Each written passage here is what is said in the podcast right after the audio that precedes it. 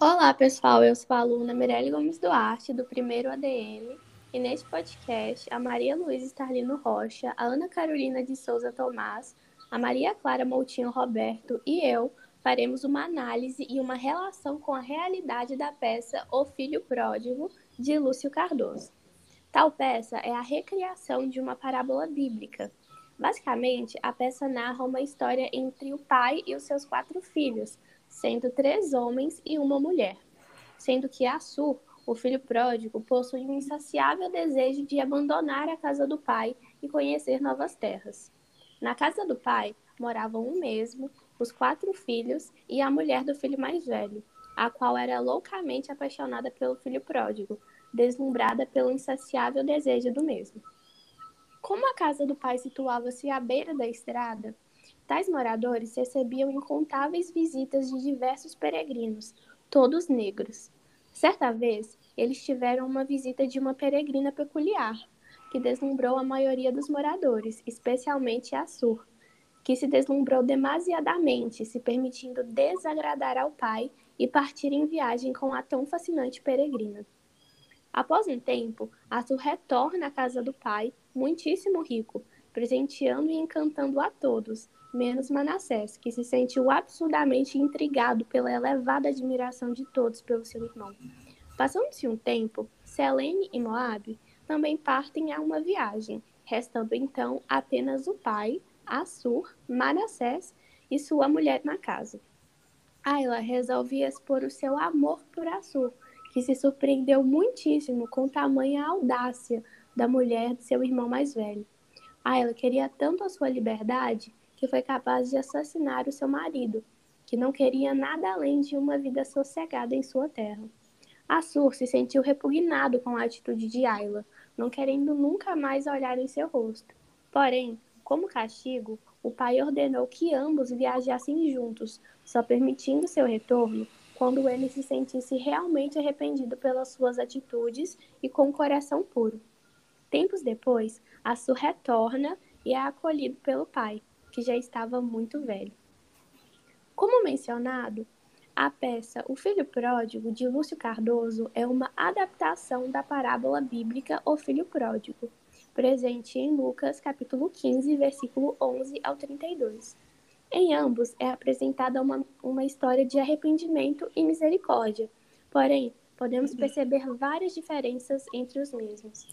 Algumas diferenças são perceptíveis na estrutura das histórias, visto que na peça o pai possui quatro filhos e na parábola da Bíblia apenas dois. Outro fato é que na peça o filho pródigo parte junto à peregrina e retorna tempos depois com bastante dinheiro, o que não acontece na parábola, visto que nela ele sai em busca das terras distantes com parte da herança do pai, gastando tudo o que tem em pecados e perdições, até não se ter mais nada e se ver passando necessidades e vivendo como um mendigo. Com isso, ele retorna à casa do pai arrependido. Sim, Ana Calorina. Há uma enorme diferença em relação aos personagens, especialmente a quantidade de filhos. Na parábola bíblica, apenas o pai e dois filhos, o mais velho e o mais novo. Já na peça teatral, dos outros personagens, sendo o pai, seus quatro filhos, sendo três homens e uma mulher, e a esposa do filho mais velho, três escravos e os peregrinos. Exato, Maria. Podemos perceber que a peça de Lúcio Cardoso compõe muito mais personagens que a parábola bíblica. Outro ponto interessante é que a Ayla tem uma participação bem importante na história. Ela se dispõe a abandonar toda a sua vida e matar seu marido para fugir com o filho pródigo. Podemos reparar também que ela não aparece na parábola, na parábola bíblica. É uma personagem exclusiva do autor. E na minha opinião, eu gostei muito de vê-la na história. Ficou bem interessante e diferente. Sim, Maria Luísa, achei o autor muito criativo e inteligente ao introduzir outros personagens, especialmente a Ayla, pois eu me senti muito mais cativada, interessada e intrigada pela história. Fiquei boquiaberta com tamanha traição dela. É preciso muita coragem para matar o próprio marido logo após jurar permanecer com ele pelo resto de sua vida. Em minha opinião, ela foi uma das personagens que mais se destacou. Não positivamente, é claro, mas negativamente, devido à sua terrível atitude. Então, também acho importante falar sobre os riscos de cair em tentações, pois, como evidenciamos na história, o filho pródigo não obteve nenhuma excelência duradoura, visto que as riquezas que ele conquistou desapareceram no decorrer do tempo. Eram apenas caprichos de um jovem inexperiente que não escutou o pai. Logo, devemos sempre estar atentos com os nossos desejos, avaliando-os e realmente valeram a pena. Bem lembrado, meninas. É bom lembrar também que, relacionando esse fato com o contexto bíblico, entendemos como a tentação é inevitável e sempre iremos lidar com elas. Ao meu ver, o papel do pai em ambas histórias de acolher o filho, mesmo com toda a situação, é um ponto também importante de se ressaltar. Sim, meninas, e o mais legal é que o conto e a parábola mostram o carinho e o perdão do pai, que mesmo depois do filho ter caído em tentações, conseguiu perdoá-lo. Sim, Maria Luísa, o que mais me cativou na história do filho pródigo é o amor, acolhimento e perdão que o pai teve pelo seu filho. Mesmo após todos os seus erros que ele, que ele cometeu, o pai percebeu o seu arrependimento e escolheu perdoá-lo. De certa forma, cair nas tentações ajudou com que o filho pródigo percebesse que aquele desejo insaciável que ele possuía de conhecer outras terras e se tornar rico não valiam a pena pois ao invés de encontrar felicidade, ele encontrou apenas aflições.